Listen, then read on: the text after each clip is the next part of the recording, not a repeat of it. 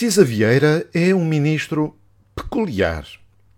Tutelando a pasta da energia, pediu escusa na tomada de decisões sobre essas matérias, mas continuou a coordenar um grupo de trabalho sobre fiscalidade no setor energético. Tutelando o turismo, pediu escusa na tomada de decisões sobre matérias relacionadas com a hotelaria, mas continuou a definir políticas e planos de apoio para o setor. Amigo de longa data de António Costa e companheiro de Eduardo Cabrita e Lacerda Machado, em Macau, o atual ministro da Economia acompanhou profissionalmente dossiês como o do Ciresp ou da OPA dos chineses AEDP. Escapou a uma exoneração do cargo por incompatibilidade de ser simultaneamente ministro e sócio-gerente de uma imobiliária. Isto porque António Costa fez, entretanto, uma remodelação governamental e o Tribunal Constitucional decidiu arquivar o caso. O governante viu-se recentemente envolvido em mais uma polémica pelo facto de ter apanhado boleia num cruzeiro turístico organizado por um conhecido empresário hoteleiro que mantém em aberto um diferendo com o Estado. Nessa festa a bordo do barco participou também o amigo Lacerda Machado, este na qualidade de administrador dessa empresa. Mas também participou Cristina Cisa Vieira, com bilhete oferecido, esta na qualidade de dirigente da Associação da Hotelaria de Portugal. O ministro Cisa Vieira nunca viu até agora qualquer conflito de interesses pelo facto de ser casado com a responsável do lobby hoteleiro, área que está na alçada do seu ministério. Mas para a generalidade das pessoas, é por demais evidente que a Associação do Setor não precisa de agendar reuniões em Lisboa no Ministério para influenciar o Ministro. Basta esperar que o Ministro chegue a casa para ter aí uma conversa de sofá.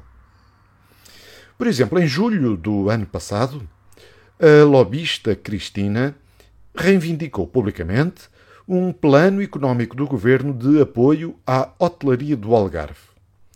E apenas três dias depois, o ministro Pedro anuncia esse programa específico. Nem Salazar nem Caetano aprimoraram também o corporativismo.